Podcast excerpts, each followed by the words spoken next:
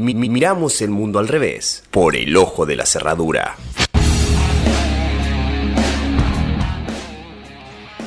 El martes pasado aconteció un fenómeno al que estamos bastante acostumbrados de ver, oír e incluso a veces, me incluyo, formar parte de.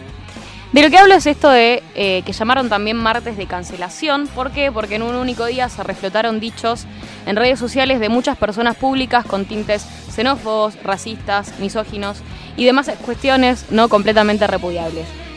Pero ¿qué es lo que hay detrás de todo esto? ¿Qué significa esto a lo que también se le llama cultura de la cancelación? ¿Hacia dónde vamos y a partir de qué construimos?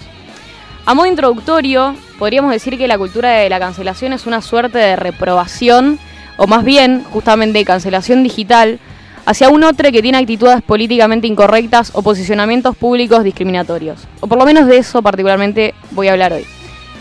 No solo se trata incluso de cancelar a ese alguien, sino que la cancelación de alguna manera es definitiva. Quien haya sido cancelada no tiene derecho a réplica, y es censurar lo que nos choca o pensamos que es irremediable, de vuelta en estos casos, pero aparte justamente no darle la posibilidad a ese otro de poder siquiera replantearse el porqué de lo mal que hizo. En la rapidez con la que interactuamos digitalmente no hay lugar para el error porque tampoco existe el tiempo para que sea de esa forma. Mucho menos las ganas o la voluntad de que algo de eso cambie. Es como bien dice la gran Diana Mafia, buscamos el placer inmediato y en el interir, en el interín justamente de no conseguir ese placer, la frustración tiende a la cancelación inmediata también. A querer dejar de ver justamente eso que no nos agrada, cual capítulo de Black Mirror. Pero creo que hay varias aristas para poder pensarlo incluso. Y no todas son como las anteriores. Por ejemplo, la utilización de las redes sociales como denuncia colectiva a modo de protesta me parece certera.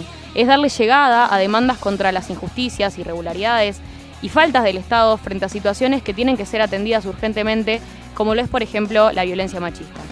Pero el buscar incansablemente momentos en los que alguienes pudieron equivocarse para encontrar así ese morbo de pensarnos en una posición moral ejemplar y también de autoafirmación de lo que somos como seres ideales, me parece si no bastante efímero y hasta contraproducente. Lo problemático de esto es el pensar que un hecho es lo que hace a una persona como tal. Lo que se llama también esencialización, es decir, pensar una persona pensar, ¿no? Justamente que una persona es racista por una vez utilizar algo en su estética que proviene de otra cultura, cuando realmente puede no ser así. Lo que termina reduciendo entonces el diálogo al choque constante y al constantemente estar como señalándonos entre, un, entre uno y el otro, ver quién se equivoca primero para poder así validar nuestra propia moral, sin, problematizar entonces nada de- de lo que pasa realmente. Y esto terminó afectando también nuestra cotidianidad y nuestra manera de relacionarnos para con un otro. Por lo menos así lo vivo yo. O sea, nos pensamos entonces en una vida en la que no podemos repensarnos justamente, interpelarnos y tenemos que vivir sin ningún dolor y sin ninguna contradicción. Y ciertamente es imposible.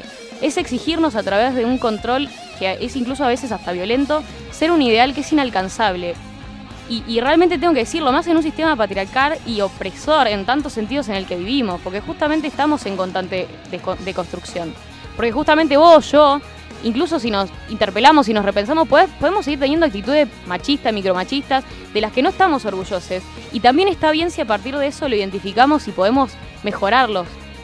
Creo que si seguimos como castigando al otro por pensar distinto a nosotros, ¿cómo vamos a pensar una sociedad futura que pueda ser más igualitaria si no abordamos el problema colectivamente? O sea, repito que los discursos de odio y discriminatorios son completamente repudiables y los discursos que vulneran derechos humanos también. Pero ahí no va el foco lo que quiero decir.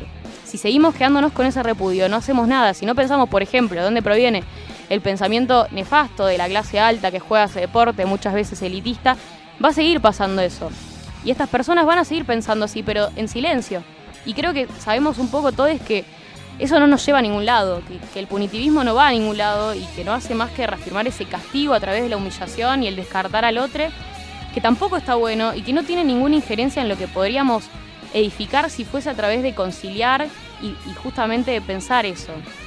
Todo esto sumado, creo, a las, a las exigencias que, que atraviesan a las redes sociales como tales, o a quienes las utilizan incluso como un trabajo. Esto tener que crear contenido constantemente, porque para tener una cierta llegada cualquier algoritmo te exige que la continuidad es necesaria, que la inmediatez, que la regularidad es necesaria.